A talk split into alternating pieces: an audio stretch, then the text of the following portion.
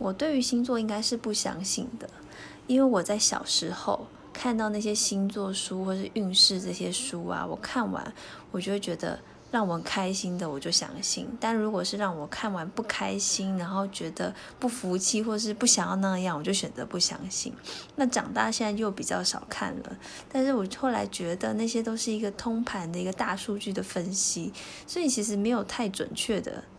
一个一个概念，就是因为他们讲的东西都比较笼统，每个星座都会有一样的解读内容，所以那就是只要是人都会发生的嘛，那其实就没有什么可信了。